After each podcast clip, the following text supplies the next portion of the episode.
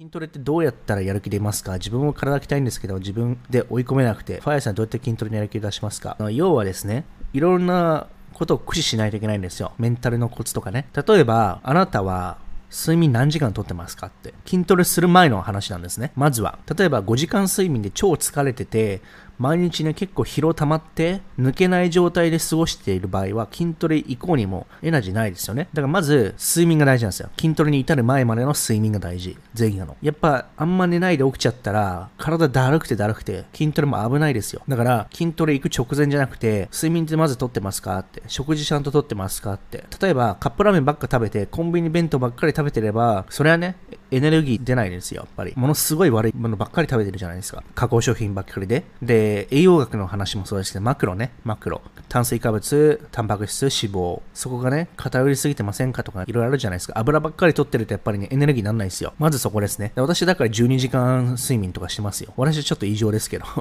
11時間とか。ファイヤーしてるからできるけれども、普通の人だったら12回睡眠できないですよね。ただ、睡眠は大事です。で、ないところではそもそもできませんからね、エネルギーが。だから筋トレする前の日ってちゃんと寝ないとダメですね。あとは、する時間ですよ。1日で。だどういうライフスタイルを作るかってところを設計しないといけないんですよ、まずは。私の場合は、オフィスで働いた時は、仕事行く前に筋トレするのと仕事終わってからやるのじゃ違うんですよね、やっぱり。仕事終わった後って本当ね、体も疲れてて、なかなか筋トレできないです。危ないですね。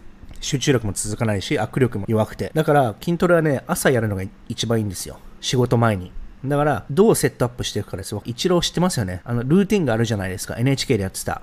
プロフェッショナルの、なんか毎朝カレーを食べて、柴犬の一休と触れ合って、シアトルのスタジアムに車で行って、で、ストレッチとかして、だから何時間前からもう始まってるんですよ。ルーティンが。まあ、それは前夜の睡眠からも始まってるんですけどね。で、それでバッターボックス入るときにあのルーティンじゃないですか。でもあのルーティンの前に、数時間前にスタジアム来てストレッチとか走ったり、体を温めて、で、その前には食事もしっかりしてるわけですよね。だから結構筋トレうんぬんっていうのは、じゃあジムに行ったからいきなりやりますかってそういう問題じゃなくて、そこに遡るまでの前のところも大事なんですよ。つまり睡眠、食事。